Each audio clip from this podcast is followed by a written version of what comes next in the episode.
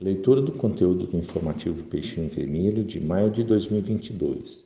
Coluna Comportamento, por Orson Peter Carrara.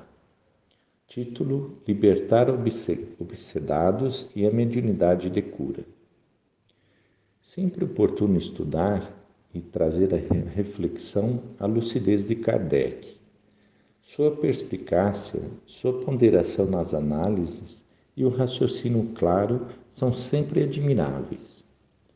Do artigo Considerações sobre a propagação da mediunidade curadora, constante da edição de novembro de 1866 da velhosa Revista Espírita. Extraímos magnífico trecho, nem sempre pensado por estudiosos do Espiritismo. Dada a relativa extensão e importância do texto na íntegra, com valiosas considerações, como indica o título da matéria, aqui destacamos um pequeno trecho. É assim que os médios curadores podem ter especialidades.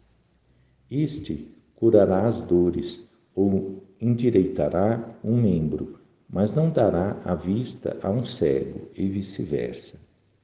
Só a experiência pode dar a conhecer a especialidade e a extensão da aptidão, mas, em princípio, pode-se dizer que não há médiums curadores universais pela simples razão que não há homens perfeitos na terra e cujo poder seja ilimitado.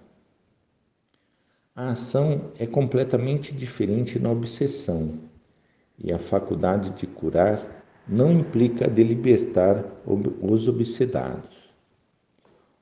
O fluido curador age, de certo modo, materialmente sobre os órgãos afetados, ao passo que na obsessão é preciso agir moralmente sobre o espírito obsessor. É preciso ter autoridade sobre ele para fazer-o largar a presa. São, pois, duas aptidões distintas que nem sempre se encontram na mesma pessoa. O concurso do fluido curador torna-se necessário quando, o que é bastante frequente, a obsessão se complica com afecções orgânicas.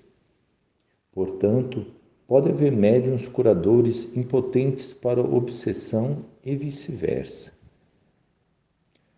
Como viram, o assunto é muito vasto e abre enormes desdobramentos que requerem observação, estudo, pesquisa, acompanhamento, para não cairmos na, na leviandade das opiniões precipitadas diante dos atendimentos ou práticas mediúnicas que estejamos envolvidos.